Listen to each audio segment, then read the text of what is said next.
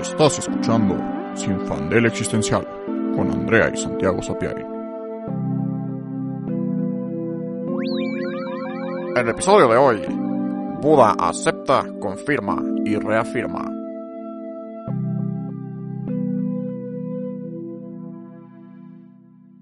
Hola, yo soy Andrea. Y yo soy Santiago. Y en el episodio de hoy vengo a contarles de mi experiencia de iluminación máxima. Obviamente no. Les Así voy a es, contar. Andrea regresó este, hace dos semanas. Este, anunciamos que Andrea se iba de retiro 10 días. El episodio de la semana pasada fue pregrabado, así es, los medios son una, son una mentira. Em, y ahora Andrea regresó. Literalmente llegó ayer y quedamos que no íbamos a platicar de nada hasta el episodio. Entonces va a ser una conversación un poco más orgánica en la que Andrea nos va a contar qué onda con su experiencia. Exacto. Em, si no han escuchado ese capítulo, nada más les cuento como básicamente a qué me fui. Eh, es un retiro de meditación que se llama Vipassana, que está eh, en muchísimos lugares del mundo. Es este una técnica muy antigua que la creó Buda, Siddhartha Gautama. Obviamente no lo estoy pronunciando bien porque tendría que decirlo como en pali y no sé hablar pali. Este, pero es una técnica muy antigua que ha sido practicada en el mundo por mucho tiempo, especialmente en India y en Burma. Y hay un montón de centros alrededor del mundo. Y hay uno aquí cerquita, en Amanalco, por Valle de Bravo. Y me enteré de esto por internet, porque yo hace varios meses he estado buscando como cosas de meditación y, tenía como ganas de un retiro y un poco de ponerle pausa al mundo y correr. Em, y me encontré con esto y fue como de, ok, todo suena lógico, un retiro de 10 días, este, es en silencio total, y no es un silencio solo de palabra, sino que es uno de los preceptos que tienes que seguir, el noble silencio, que el noble silencio lo que implica es que no solo no te comunicas con otras personas hablando, sino que tampoco con miradas ni con gestos. Entonces, básicamente no interactúas con nadie. Solo puedes hablar como con los organizadores si necesitas algo o hay este sesiones de preguntas con los maestros. Entonces, este no sé, o sea, lo vi y lo primero que pensé fue como, ok, esto está súper hardcore porque llegas, dejas tus cosas, dejas tu celular, eh, cortas comunicación con el mundo por 10 días, estás en silencio y fueron 11 horas diarias de meditación. Y no haces otra cosa más que meditar y comer y dormir. Em, y no sé si fue un impulso un poco como de flagelarme, casi casi de, ok, va, puedo, puedo o no puedo, ¿no? Lo, lo, hasta competitivo, como de, ¿me puedo aventar esto? ¿Puedo, puedo aguantarlo o no? Em, y pues me fui. Estaba como en un mood raro el día que me fui, me fui al 27, porque no sabía bien cómo... Hago esta cosa muchas veces de que pues si, si hago una playlist para la carretera, pues es un mood, ¿no? Así es el road trip o, o sea, qué es lo que voy a escuchar o qué. Y no sabía, entonces puse cosas bien densas como de Agnes Oval y Lorena McKennitt y así como para meterme en mi mente. Me fui yo sola en mi coche, hice como hora y media, llegué con una turbo maleta porque tienes que llevar mil cosas porque es un chingo de frío. Este, y pues ya llegué a la recepción así como, ¿qué onda? ¿Qué, qué, qué procede, no? Este, te registras en la mesa, te hacen unas preguntas y una cosa chistosa es que te dan como un, este, al principio como un folletito así de que, ¿tienes alergias? Sí, no. ¿Tienes, este, como cosas muy básicas? Pero en la parte de atrás dice como, escribe una corta biografía. Y ya, o sea, sin indicaciones. Pude haber puesto literalmente cualquier cosa, ¿no? Y la verdad no quería escribir un turbo ensayo ahí denso. Entonces escribí algo así como, este, soy de la Ciudad de México y me dedico al cine y creo que soy autista. eh, y este, y sufro de ansiedad crónica y pues algo así como I'm up for a challenge. Porque era en inglés. Este, y pues ya, dejé mi, este, Ay Dios, casi tiro mi vaso de agua. Lo siento. Este, pues ya, dejé, dejé mi biografía y me dijeron como, ah, bueno, tienes el cuarto 26, este, pues ya, deja tus cosas. No deja tu celular y tus llaves y lo que quieras, o sea, como que te guardaban tus cosas, este, importantes, ¿no? Cartera, lo, lo que sea. Te podías quedar con tu cartera, pero pues yo dije, ahí lo voy a dejar. O sea, traigo 200 pesos, no mames, no, no pasa nada. Este, y ya. Y ahí fue cuando dije, ok, tengo que, pues, avisarle a todo el mundo que estoy aquí, ¿no? Le escribí a mis papás, les mandé una foto, me despedí de mi novio, apagué mi celular, lo dejé, me hice la idea de que no iba a tocar mi celular por 10 días. Y me- llegué, pues iba bajando hacia donde están los cuartos. Y es un terreno enorme, un terreno enorme en medio del bosque. Este, frío.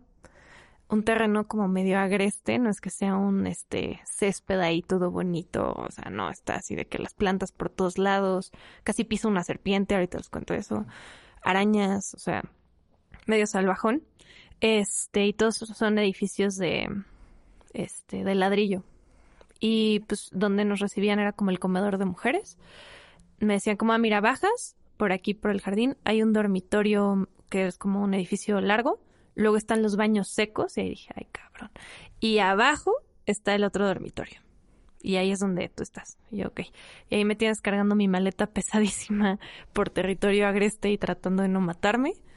Llego al dormitorio, la verdad está bonito, porque tiene como un tragaluz en medio y entonces se ve como el solecito y los árboles y lo que sea. Pero tu cuarto es un cubículo con una cortina. Literal, no hay puerta. Solo tienes una cortina. Y no se ve nada, todo bien, pero sí fue así de, ok. O sea, privacidad no, no hay mucha, ¿no? Y es una cama, un buró y un lugar donde podías como colgar tu ropa y ya. Pero yo llegué medio temprano, porque pues así soy. Eh, o sea, llegué a la hora que tenía que llegar, pero pues temprano para los estándares de los seres humanos, supongo.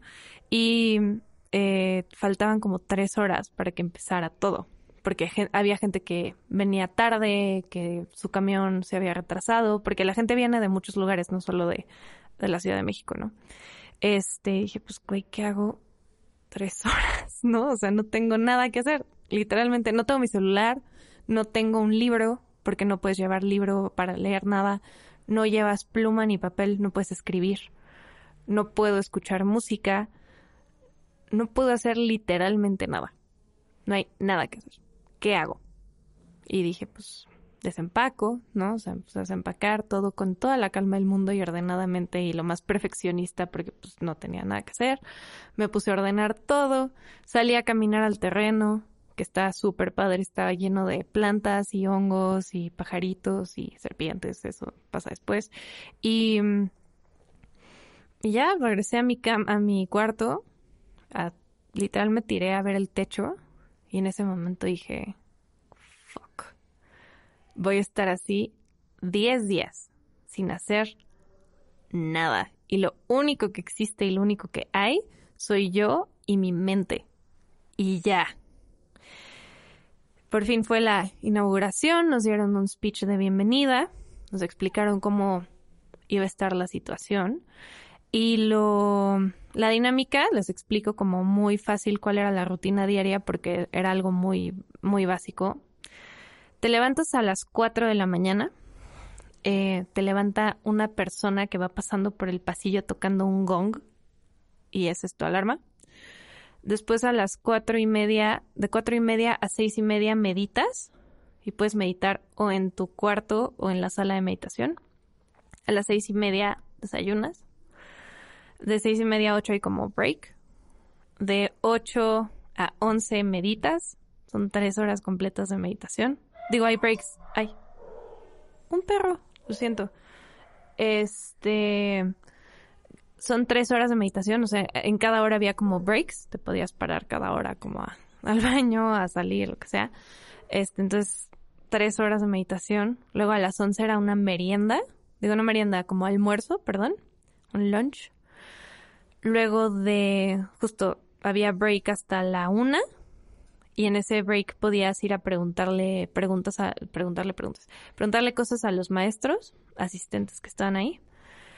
Y después de 12, no, de 1 a 5 otra vez era meditación. A las 5 era un break para tomar té y fruta.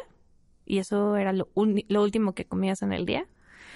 De 6 a 7 meditación.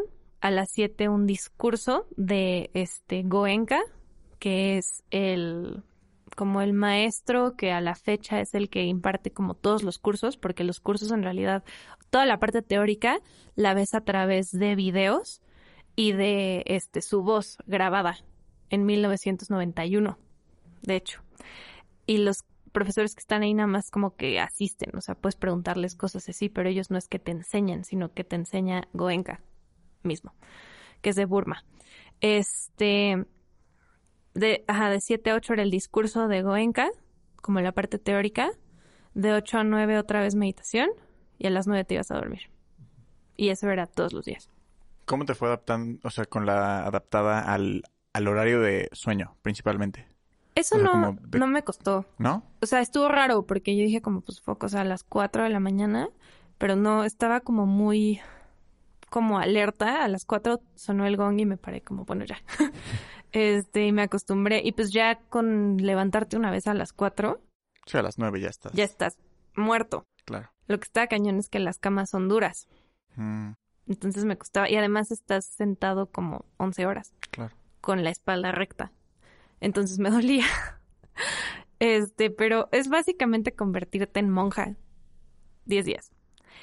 Y fuera de, o sea, la rutina es pesada y dices como, ok, pero ¿por qué chingados alguien haría eso? O sea, que what the fuck, ¿por qué te irías a... Además, ¿qué es meditar? ¿No? O sea, básicamente, si yo te pregunto, Santi, ¿qué es la meditación? ¿No? O cómo se medita, ¿qué me dirías? Pues. Pues justo, o sea, la, la idea que todos tenemos de meditar es que te sientas de Peter Pan o de Chinito Ajá.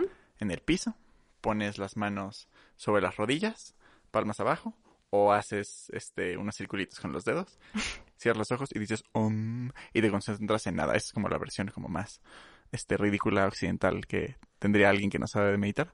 Este, pero pues sí, o sea, ya un poco más serio, lo que yo sé de meditar es que hay varios tipos, pero que al final todos se concentran en el en, en no pensar y en el en el no hacer nada y nada más estar en el presente, no dejar que los pensamientos que te llegan se queden ni te lleven y y sí, o sea, es, es, es no pensar. Pues, o sea, en parte, hay, hay, como dices, hay muchos tipos de meditación. No soy ninguna, o sea, no era ninguna experta en meditación y todavía no lo soy. Pero el punto es que antes no, pues igual tenía ciertas ideas sobre lo que era meditar. Alguna vez me eché una masterclass de, este, de John Kabat-Zinn en masterclass. Este, y tenía como varias técnicas y pues hay muchas concepciones de lo que es meditar y no es que uno esté bien y otro esté mal ni nada. Pero aquí lo que nos enseñan es la meditación vipassana. Y yo, o sea, tenía como lo que había leído al respecto, porque no habla tanto de lo práctico cuando lo buscas en internet, sino que es más como de qué se trata, es que vipassana significa ver las cosas como realmente son. Y eso fue lo que se me hizo interesante. Que no es un rollo como de ilusión, ¿no? De, ah, lo místico y entonces visualizas una luz y te concentras y piensas que la luz está por tu cuerpo. Y, o sea, no, era ver lo que realmente está ahí, ¿no? Y los primeros tres días dije como, what in the fuck? O sea, esto no tiene nada que ver. Esto, ¿qué estoy haciendo? O sea, estoy haciendo nada. No entiendo qué está pasando porque me levanto a las 4 de la mañana en el día 1, ¿no? Y voy a la sala de meditación a las cuatro y media esperando, pues algo, ¿no? Una instrucción, algo. Nada. Solo gente sentada en la oscuridad total, inmóviles como la estatua de Buda. Y yo, ok, pues ahí es que lo único que me queda es imitar lo que estoy viendo, ¿no? Y me senté. Y digo, la, la noche anterior nos habían explicado lo, como la- el primer paso de la meditación, que era eh, la meditación anapana. Que la meditación anapana es, te sientas en la posición que quieras, cierras los ojos y lo único que tienes que hacer es observar tu respiración. Y ya, esa es la instrucción. No es ni este controlar la respiración, ni respirar de una manera específica, ni nada. Solo observar tu respiración y punto. Y pues yo a las 4 de la mañana en el día uno digo, pues voy a observar mi respiración dos horas. Y eso hice, observar mi respiración dos horas. Y es muy difícil.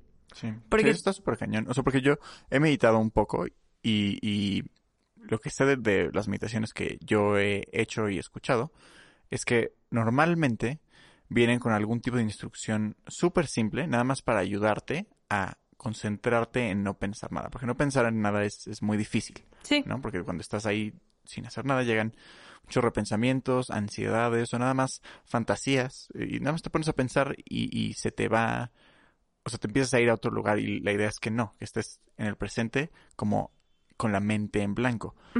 Y entonces muchas veces, pues justo se dice como, ah, concéntrate en la respiración, en inhala, exhala, inhala, exhala. Y hay varias versiones.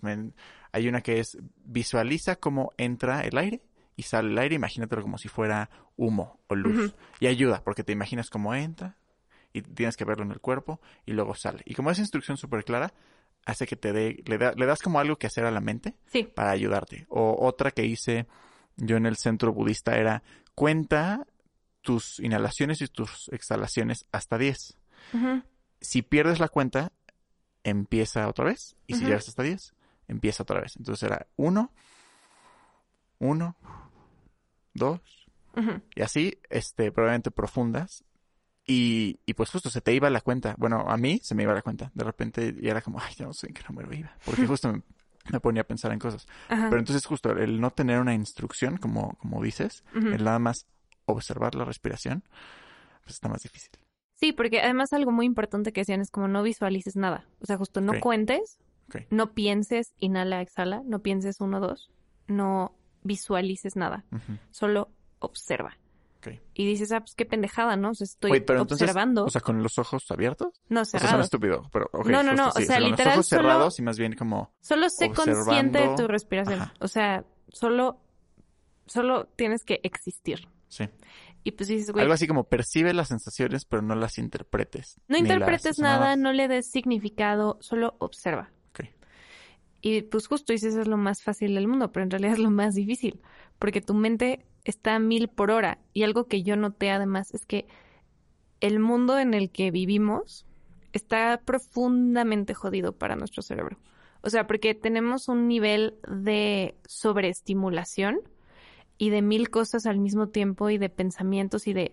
Es como imposible o muy, muy, muy complicado, siento, en el mundo moderno eh, tener una mente balanceada, porque hay demasiadas cosas que están pasando al mismo tiempo. Y, ahorita, o sea, estando en un lugar en el que estaba como suspendida en el vacío, casi, eso me hizo ver eso, me hizo ver como la velocidad de, eh, del mundo y que es artificial, además, porque pues el tiempo se supone que pasa igual, pero lo percibimos de otra manera totalmente. Pero bueno, el caso es que con la respiración, y por eso hablo un poco del tiempo, esas dos horas me duraron como seis porque no tienes nada que hacer y percibes el tiempo de una manera totalmente diferente. Y los primeros días, especialmente el primer día, dije como, güey, o sea, no, me voy a ir, de que, fuck this shit, voy a agarrar mis cosas, voy a empacar y voy a salir huyendo, porque esto es, esto no tiene sentido, o sea, que ¿esto qué? ¿Esto qué, qué va a lograr, no? Está súper interesante, nada más breve paréntesis, eso que dices del tiempo, porque, pues sí, o sea, obviamente todos sabemos que o bueno, todos hemos experimentado cómo el tiempo se vuelve ligeramente relativo según lo que estamos haciendo, ¿no? El tiempo haciendo una hora algo que te encanta, se te pasa volando. Pero a ver, ponte a hacer 20 segundos de plancha. Cada segundo es, es una hora. Y me acuerdo de este, una serie de Netflix que se llama Unbreakable Kimmy Schmidt. Esa lo vi la primera temporada, pero eh, Kimmy Schmidt tenía una técnica que, que agarré y que la sigo practicando este, hoy en día que decía, cada que estés haciendo algo que no te gusta, cuenta hasta 10, porque puedes aguantar 10 segundos de lo que sea. Y cuando acabas, vuelves a contar. Y siempre puedes aguantar 10 segundos de lo que sea. Y, y la hacía justo como cuando hacía ejercicio, este, y haciendo planchas o cosas así. Pero bueno, o sea, claro, o sea, 10 segundos pueden ser eternos y, y, y, y horribles o pueden pasarse rapidísimo según qué estemos haciendo. Entonces, Y en el silencio total y en el solo estar sentado en un cuarto y observar tu respiración es eterno. Y además no solo es eso, sino que yo al principio sentía como si tuviera como un animal salvaje adentro que quería salir y que quería que me parara y que me fuera y que saliera y que corriera y que fuera al baño y que, o sea, pero como un animal salvaje, genuinamente, y como un una cosa que me empujaba y que lo sentía físicamente, o sea, lo sentía como en el pecho, como una ansiedad, como un algo que se quemaba, como algo ácido, no sé. Y, y lo sentía muy fuerte, muy violentamente, y estuve peleándome con ese animal salvaje 10 días. Em, y bueno, entonces el primer día fue todo anapana. Pero bueno, X, ¿no? De 4 a 6, de cuatro y media a seis y media, dos horas, y dije, ah, bueno, ya break para el desayuno. Uh, desayuno. Vegano. Todo. Casi 100% vegano. Porque cuando leí las, todas las especificaciones decía que era como vegetariano. Y dije, ah, vegetariano, está chill. Pero no, o sea, había casi nada, nada, nada de cosas animales. Entonces todo era vegano. qué huevita ni qué nada. Nada que el huevito, que el quesito, nada, nada, nada, nada. Avena sin azúcar. Em, fruta, así manzanas y plátanos y algunas cosillas por ahí. Cereal y cosas que ponerle a la avena. ¿Tenías límite de comida? Una pregunta muy yo, pero ¿podías empacarte todo lo que pudieras? o- Podías empacarte todo lo Ok. que eh, frowned upon, Sí, sí, bueno, a ver. pero Sí. nadie te iba a detener si te querías tragar media avena, o sea, mm, tu capacidad de poder, no sé.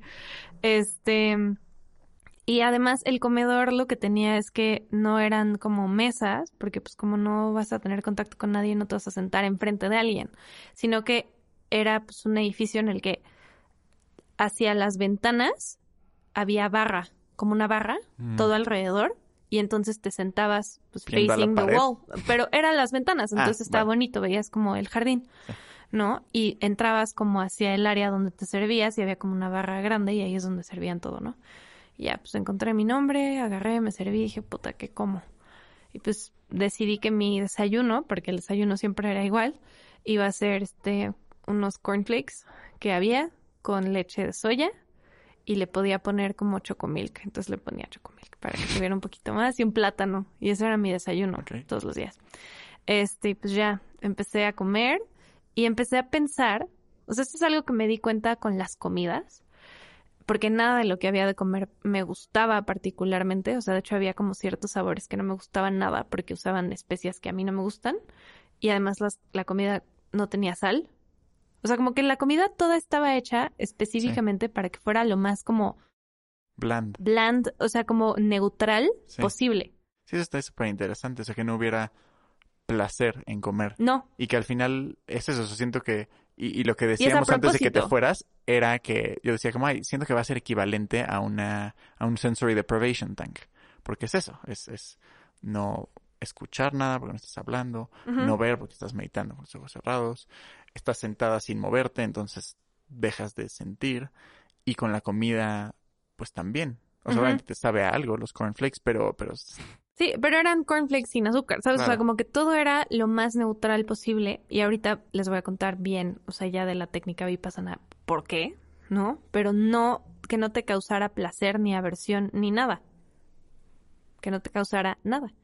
Y descubrí que yo no como por hambre. descubrí que si no me gusta la comida, no como. O sea, yo digo, a lo mejor ya en un caso pues muy extremo, o sea, ya de, de verdad estar muriéndome de hambre, pues sí me comería lo que sea, ¿no? Porque todos tenemos ese instinto, supongo. Pero sí no, yo no como por hambre, yo como porque me gusta la comida. Y cuando no hay algo que me gusta, prefiero no comer a la sensación de comer algo que no me gusta. Y a lo mejor, y eso suena muy como, güey, what the fuck, o sea, es lo más privilegiado y estúpido que he escuchado en mi vida. Y lo es, porque nunca he pasado hambre, estoy consciente de eso. Pero sí fue como, ok, o sea, para mí la comida en realidad no es como solo algo que me sostiene, ¿no? Es, es placer la comida es placer y si la comida no me da placer, pues ¿para qué me la como? O sea, ¿qué necesidad? Mm. Entonces, este, bueno, digo, sí comía, ¿no? Si no, ahorita estaría en un estado deplorable, 10 días sin comer. Pero comía muy poco, muy poco, genuinamente. Y pues ya, ok, era el break. Y en los breaks, pues podías salir a caminar si querías, pero pues ya, realmente no había nada que hacer. O sea, creo que más allá de, de la meditación, que ahorita me voy a meter a eso, lo fuerte de estar tú solo con tu mente y no tener nada que hacer y las cosas que se vuelven interesantes cuando no hay nada. Es lo que me hizo pensar en la saturación de cosas que tenemos. O sea, estaba tan sin hacer nada que se me hacía interesante cortarme las uñas.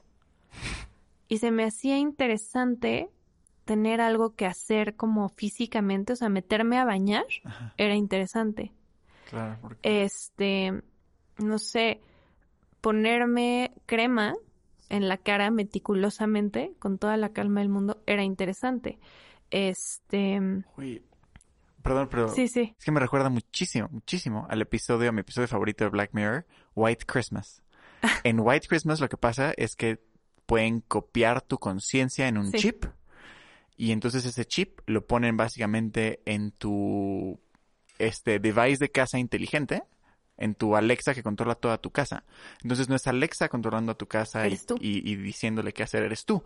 Es una copia tuya que sabe exactamente con qué música le gusta, te gusta despertarte, a qué hora, cómo preparar tu café. Entonces, quien controla tu casa eres tú para ti misma. Pero es una copia que no tiene este pues derechos y que no está vista como persona, aunque como es tu conciencia, se percibe a sí misma como persona y, y es, bueno, yo opino y como lo maneja el capítulo, sí son conciencias este sentient, pero bueno, y entonces estas conciencias cuando las ponen en los aparatos dicen como, no, güey, yo no quiero hacer esto, de que, de que, what the fuck, sáquenme de que Soy una yo- Yo, soy persona. una persona. Y lo que hacen los programadores es como, ah, ¿no quieres? Ok. Y le ponen que en 10 segundos simule el paso de 50 años. Pero como es una conciencia artificial, no necesita comer, dormir, ni hacer absolutamente nada. Y, como te lo pinta la serie es que están en un cuarto blanco. Y justo pasan 10 segundos para el programador, regresa y vuelve a ver el cuarto blanco y está la persona adentro vuelta completamente loca. Y le dice, por favor, por favor, por favor, dame algo que hacer. Dame algo que, que hacer, sea. lo que sea. Y es eso, los vuelven locos con el no hacer nada para que entonces el hacer algo tan mundano como preparar café, subir una cortina, este, poner la musiquita para que se Es despierte, interesante. se vuelva interesante. Y se vuelve interesante. O sea, no necesitas 50 años. No necesitas 50 años, necesitas un día. Y porque justo no era un cuarto blanco, había cosas, ¿no? Pero, o sea, el nivel al que empiezas a notar lo que está en el presente cuando no hay nada, ni, si- ni jalándote hacia el futuro, porque no tienes manera, o sea, el hecho de no tener celular, de no tener ningún contacto con el mundo exterior, de no tener nada, te obliga a existir en el presente y te obliga a estar en donde estás. Y además porque justo no hay urgencia de nada, no hay nada, no hay nada que hacer, no hay ningún peligro, no hay nada. Sí, es un presente absoluto porque, o sea, en, la vida normal siempre estamos viviendo en función del, del pasado y del futuro, ¿no? O sea, hoy me desperté pensando en que en la noche iba a venir a grabar a Sinfandel y me desperté pensando en qué hice ayer y en cuánto dormí y en qué tengo que hacer y que, y, o sea, una serie de cosas. y Entonces mi, lo que hacía, lo que hice hoy vino de qué hice en el pasado y qué voy a hacer en el futuro. Como que eso de- definió mis actividades de hoy y como mi mindset. Y siento que así funciona Todo. diario, todo lo que hacemos en la vida normal. Entonces, pues justo estar en un retiro donde sabes que 10 días no vas a hacer nada. Obviamente vienes de un lado y vas a otro, pero, pero el, el futuro inmediato y el pasado inmediato se vuelven otra vez neutrales. Just como puf, bland. Exacto. Y a fuerza estás en el presente. y entonces existes en donde estás. Y entonces las cosas que no son interesantes generalmente se vuelven interesantes. O sea, pensé cosas como, ay, ojalá me hubiera traído maquillaje. Nada más para maquillarme, o sea, sin razón, sin ningún tipo de porque quiero que me vea, o sea, no, solo por hacer algo, por tener algo que hacer. O un, o sea, la manera en la que deseaba un libro, o solo una pluma y algo donde escribir. Y ya, era lo único que necesitaba, pero no tenía nada, ¿no?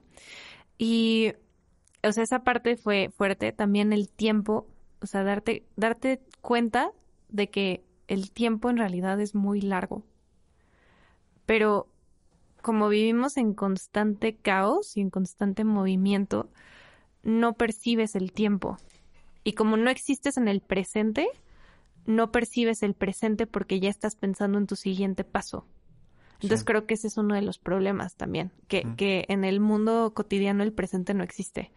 Y que en ese momento fue como, oh shit, o sea, sí, el tiempo sí, sí rinde y sí existe y sí da y sí es mucho más grande de lo que esperaba. Y que también eso se volvió abrumador.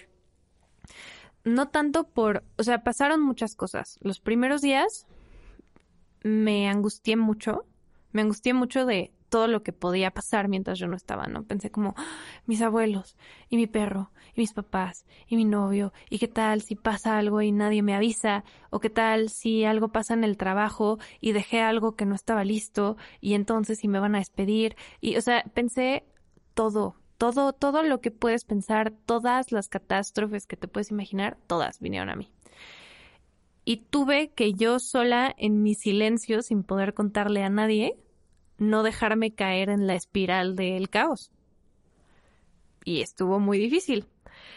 Y tuve que, que aceptar que no iba a saber nada, o sea, que no iba a saber si la gente estaba bien o no, si Morita, que es mi perro, estaba bien o no, si mi trabajo seguía ahí, nada, por 10 días. Y tuve que aceptar eso.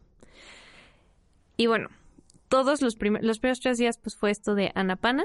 Algo que sirvió mucho es que en en las noches estaban estos discursos y empecé a escuchar a, Goenka que explica un poco ciertos conceptos, ¿no? Que el primero eh, que les quiero contar es Shila, que Shila es como un código de ética básico que aceptas al ir al curso, ¿no? Y es una que no vas a matar a ningún ser. Eso significa que si hay una araña en tu cuarto, no la matas. La tienes que pues, sacar al jardín y ver qué haces, pero no puedes matar a ningún ser. Em, no robar, no tener ningún tipo de conducta sexual inapropiada, em, no tomar nada, ningún intoxicante, o ninguna sustancia, ¿no? Ni alcohol, nicotina, nada. Y el noble silencio, que justo no comunicarte con nadie. Ya en la vida diaria, o sea, en la práctica, porque la idea es que si vas a un retiro de estos, pues sigues con estos preceptos. En vez del noble silencio, es evitar este hablar como palabras incorrectas, por así decirlo. O sea, mentir o ser cruel con alguien o simplemente pues no, no ser un culero, ¿no? Este, ese es Sheila. Después, otro concepto es Samadhi, que Samadhi es la concentración, ser el master of your mind. Y Sama Samadhi, que es la el tipo correcto de concentración. Por eso es que nos hacían observar la respiración. Y eso nos lo contaron después. Porque primero era solo la respiración y luego sentir solo en la parte, como en el triángulo de la nariz hasta arriba de tu labio superior, qué sensaciones sientes en esa área. Cualquier tipo de sensación sientes tu respiración, sientes que respiras y está como más frío y luego exhalas y está más calientito, sientes que te pica, sientes la brisa, ¿qué sientes? Y solo observar las sensaciones. Y esto era para como desarrollar esa concentración correcta. Porque lo que haces es que este, afilas tu mente para sentir todo lo que está en tu cuerpo. Porque ya Vipassana lo que nos enseñan es, en Vipassana haces como un scan de tu cuerpo. Estás sentado y escaneas desde la punta de la cabeza hasta los pies, todo tu cuerpo por secciones, poco a poco, poco a poco, que no quede nada sin escanear, y sientes qué sientes en cada parte del cuerpo. Y te vas a dar cuenta que todo el tiempo estás sintiendo cosas, en todo el cuerpo, nada más que no te das cuenta, porque pues vas por la vida y por ahí a menos que te, no sé, te das un madrazo y pues si lo sientes, ¿no? Está muy caliente o frío o lo que sea, pero si no son sensaciones muy burdas y muy como obvias, no te das cuenta, pero todo el tiempo estás sintiendo cosas en el cuerpo, sutiles. Y tienes que escanear tu cuerpo de pies a cabeza y luego de, cabeza, de, la cabeza a los pies. ¿Qué sientes en cada centímetro de tu cuerpo? ¿Ok? Y aquí va lo complicado. Como, o sea, primero Shila, ¿no? Luego Samadhi, que es esta concentración para lograr sentir lo que sientes en tu cuerpo. Y luego tienes que llegar a Panya, que es la sabiduría. Pero ¿cómo llegas a la sabiduría? Tienes que, al sentir cualquier sensación en tu cuerpo, agradable o desagradable, no generar ni deseo ni aversión. Tienes que mantenerte totalmente ecuánime y no reaccionar. Y así es como te vuelves maestro de tu propia mente. Porque lo que Buda descubrió es que ya era antes de Buda, ya decían como, a ver, el origen de la miseria humana es el apego y la aversión. No hay más. Eres infeliz. ¿Por qué? Porque quieres algo y no lo puedes tener. O porque quieres a alguien y se va. O porque le tienes miedo a algo y no puedes dejar de pensar en esa cosa que le tienes miedo, que te tiene estresado, que te tiene en pánico. Toda la miseria humana de todo el mundo solo se resume en apego y aversión. No hay otra cosa. Es apego y aversión e ignorancia. Ignorancia de la propia condición humana. ¿Cuál es la única manera de librarte del apego y de la aversión? Pues tienes que cortarlo de raíz, ¿no? No puedes solo a nivel intelectual decir, ah, pues ya voy a ser ecuánime y ya, y entonces cuando me pase algo no voy a reaccionar, porque tu cuerpo está entrenado y tu mente, desde que eres chiquito, está entrenado a reaccionar a todo. Así es como vivimos nuestra vida diaria, ¿no? Alguien te dice algo, vas en el coche, te mientan la madre, te enojas y se la mientas regreso. Eh, no sé, tocas algo y te quemas y quitas la mano en chinga y te duele, pero además de que te duele, a lo mejor te enojas contigo mismo porque, ah, qué pendejo, que metí la mano y me quemé y siempre reaccionas a todo. O simplemente ves una dona y se te antoja cabrón y quieres la dona. Todas tus interacciones con todo se basan en eso. En deseo y aversión. Y justo a nivel intelectual lo puedes entender, pero ahí no puedes cortarlo. Lo tienes que cortar al nivel más profundo, que es el nivel de la sensación, porque todo lo que percibes, lo percibes a través de tus sentidos. Entonces, si tú, como que el cuerpo es el único instrumento que tienes para percibir las cosas, si tú observas tu cuerpo y observas las sensaciones que tienes en tu cuerpo, y logras cortar ahí el deseo y la aversión y logras dejar de generar deseo y aversión ante cualquier sensación que esté en tu cuerpo, entonces te libras del deseo y de la aversión, porque estás como reentrenando tu mente a no reaccionar, a no ser un niño de dos años que reacciona a todo en vez de realmente tener la ecuanimidad y claridad mental de accionar en vez de reaccionar.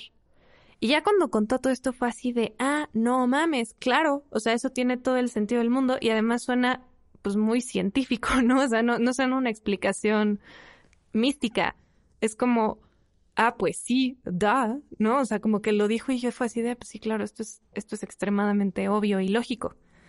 Entonces, de eso se trata la técnica, de tú en tu cuerpo observar las sensaciones y no reaccionar. Y es súper difícil.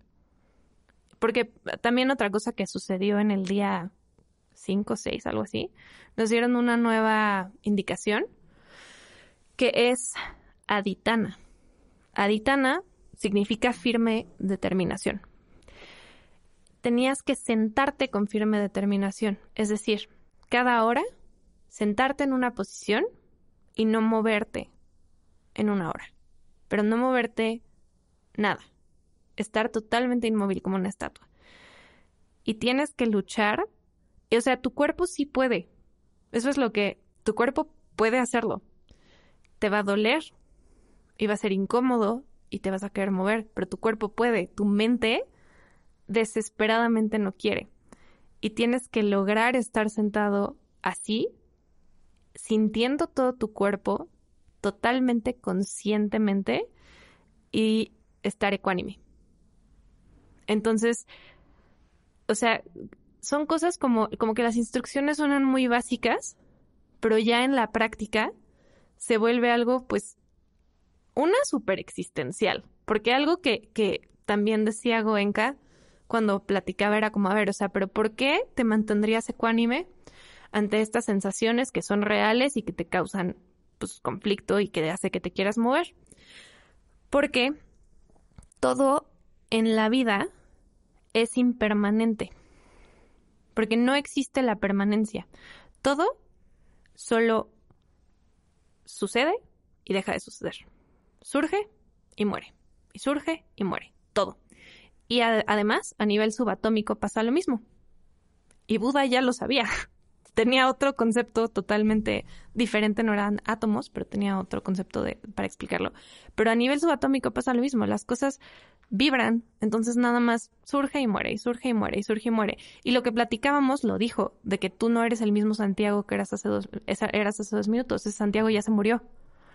Eso pasa todo el tiempo.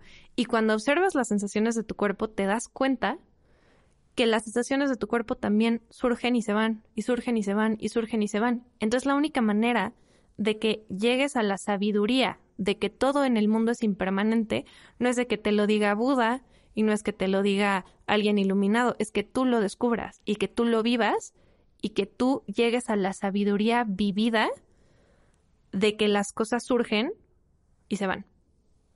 Y es la única manera de que seas realmente ecuánime. Básicamente, aceptar tu propia muerte, aceptar la muerte de todas las personas que quieres, aceptar que en la vida te va a ir muy bien y te va a ir de la chingada y luego te va a volver a ir bien y luego te va a volver a ir de la chingada y que el mundo es caos.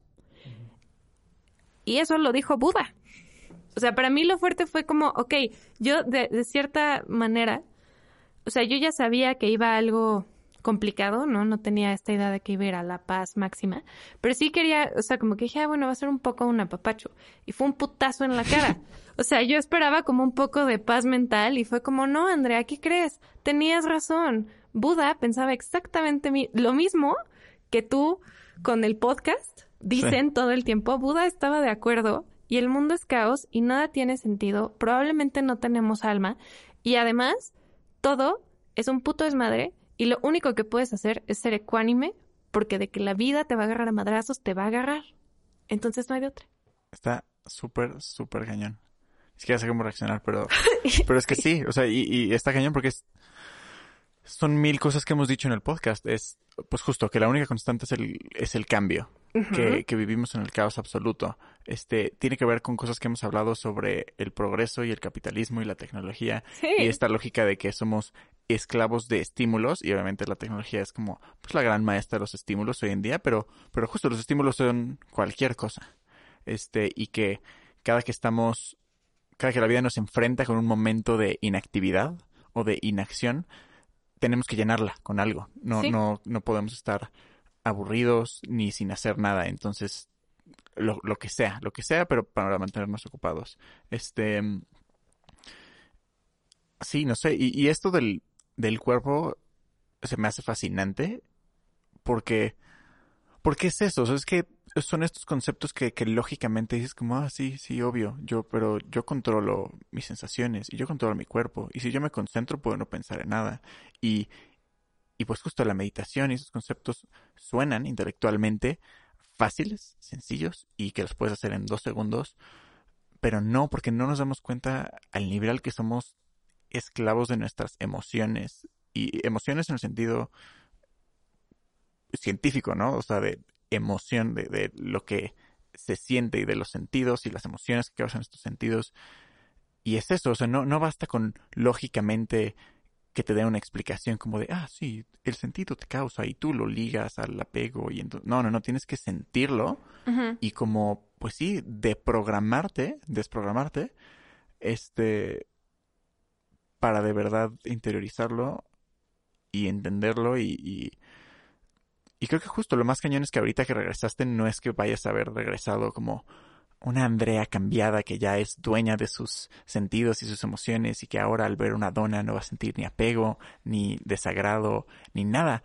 Es más bien algo que vas a tener que esforzarte para mantener constantemente y, y que nada más es, o sea, no sé, no sé cómo decirlo, pero es, o sea, eso, ¿no? O sea, el- el- lo que me pasó es que fue como, fuck. O sea, llegué y me dijeron como, güey, tenías razón. Y yo no quería tener razón. Sí. ¿Sabes? Fue como, como que en el fondo quería que hubiera otra respuesta.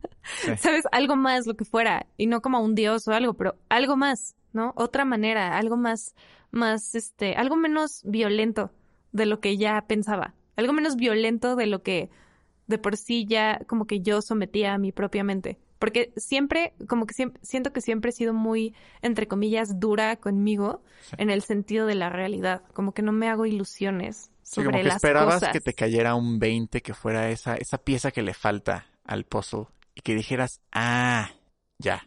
Y, y, y no, o sea, al contrario, nada más fue como todo lo que ya sabías, sí. Estás jodida. O sea, todo lo que ya sabías, confirmo, el Buda confirma, Goenka confirma, la técnica confirma. Ahora, suerte.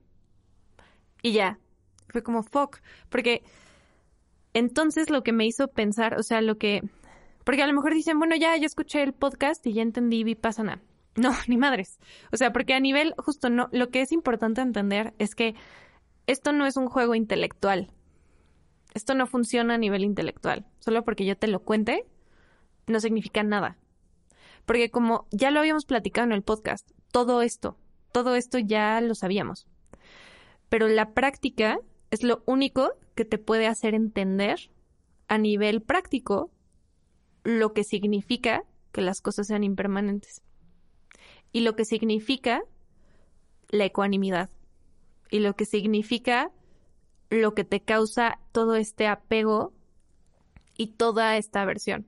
Porque lo que también este, nos platicaba Goenka es que cuando tú generas, o sea, como que hay varias partes de la mente, ¿no? Y de las que estaba platicando Goenka era, hay una parte, pues primero los sentidos, ¿no? O sea, percibes algo, sientes algo, hueles algo.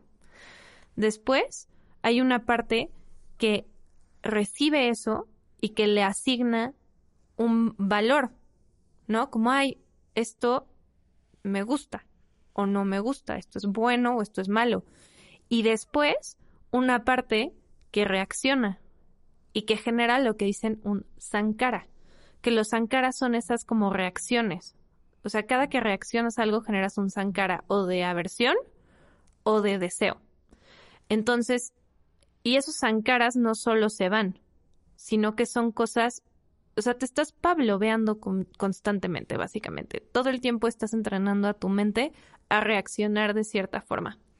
Entonces esos sankaras como que se van enterrando en tu mente, ¿no? De que hay, no sé, tienes muchísimo enojo y reaccionas constantemente con ira y con ira y con ira y con ira. Generas sankaras de ira y eso se va como guardando y guardando y guardando y guardando. Y la única manera de erradicarlo, lo que dicen es justo cuando estás meditando vipassana, mantener tu ecuanimidad. Porque cuando la ira quiere salir y no reaccionas, como que esos sankaras van perdiendo fuerza. O sea, te estás desprogramando literalmente de lo que tú mismo te programaste. Claro, los, los percibes como olas que pasan y se van, como esta lógica de la meditación, de que tienes que dejar que los pensamientos lleguen y se vayan, así pero de las sensaciones y de las emociones. Exacto. O sea, sí llega la ira, sí llega el, el olor horrible a, no sé, apio, pero Apio. Of all things. caga el apio. Pero no, no reaccionas, simplemente dejas que pase. Exacto. Y entonces como vas como dejando que eso suceda, te liberas de eso. Porque el problema es que somos esclavos de nuestra propia mente. Y cuando dejas de serlo, entonces tienes la libertad de hacer lo que tú quieras y de vivir tu vida de acuerdo a lo que tú quieras, no, no llevado por el deseo y la aversión. Y una de las cosas que le pregunté a una de las este, assistant teachers, porque había, era este, Karen O'Brien y Anand Kulkarni, que eran esposos. Este, y ellos eran los maestros, ¿no? Eran como los maestros asistentes, porque ellos no daban la clase como tal, sino que era Goenka en sus videos, pero ellos estaban ahí por si necesitabas, o sea, preguntas o lo que sea.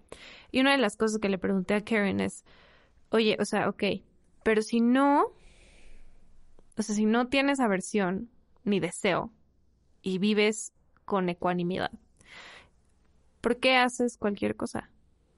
O sea, what's the point? Y ahí es donde también yo, o sea, como que entré en la crisis de, de que todo es súper... Ah, no sé cómo decir esto, pero, o sea, porque lo que me dijo es como, mira, en realidad es muy difícil que alguien sí genuinamente se ilumine y se vuelva totalmente ecuánime. El punto es tratar de ser lo más ecuánime que puedes, pero pues sigues teniendo cosas que quieres y cosas que no quieres. El punto es no como dejar que te afecte a nivel emocional y sensacional. O sea, tienes que, puedes reconocer que algo te gusta y no reaccionar con deseo. O puedes reconocer que algo no te gusta y no reaccionar con aversión. ¿No?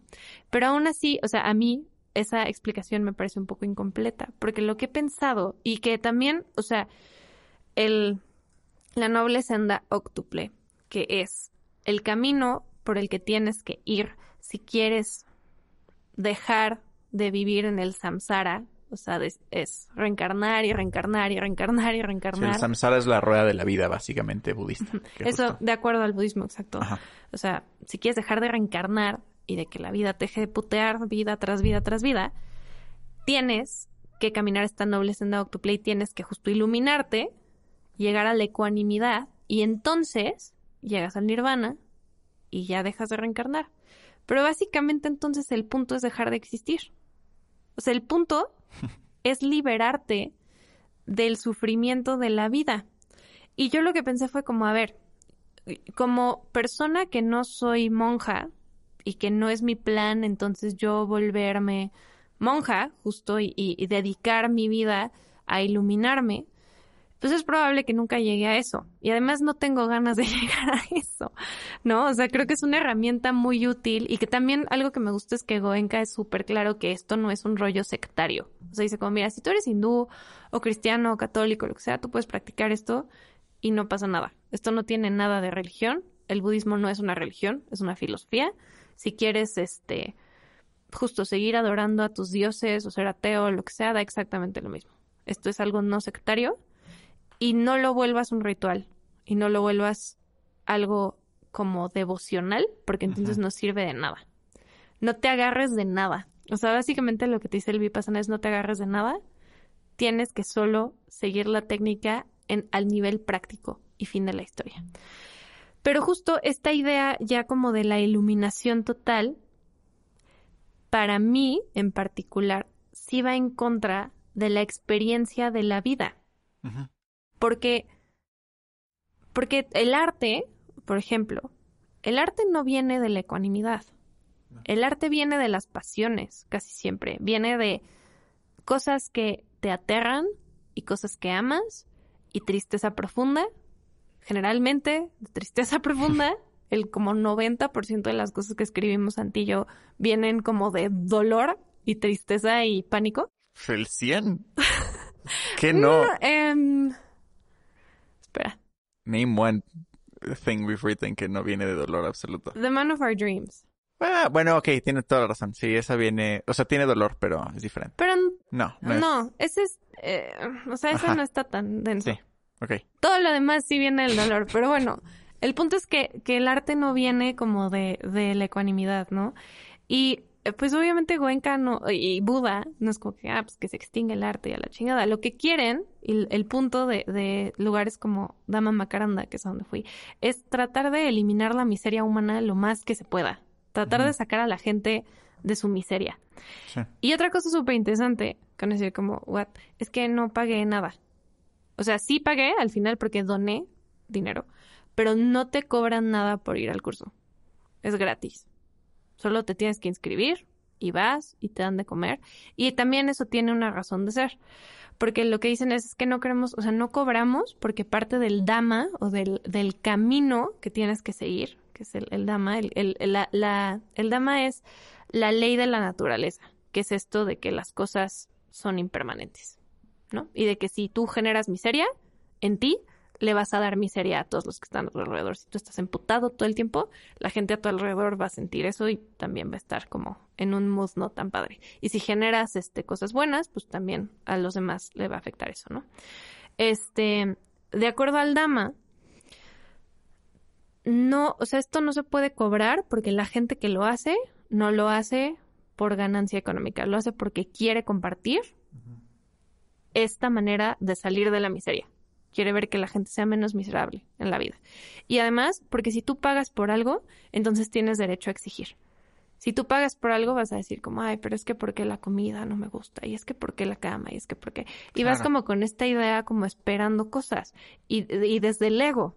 Y ese no es el punto. El punto es que como un monje, básicamente estás a merced de la caridad. Lo que te den de comer es lo que hay y lo agradeces y te lo comes.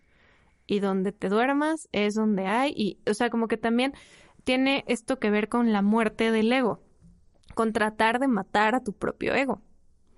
Porque es la única manera de liberarte. O sea, algo que también fue así de, ah, no mames, que esto también es como budista y yo no sabía. Es que el yo no existe.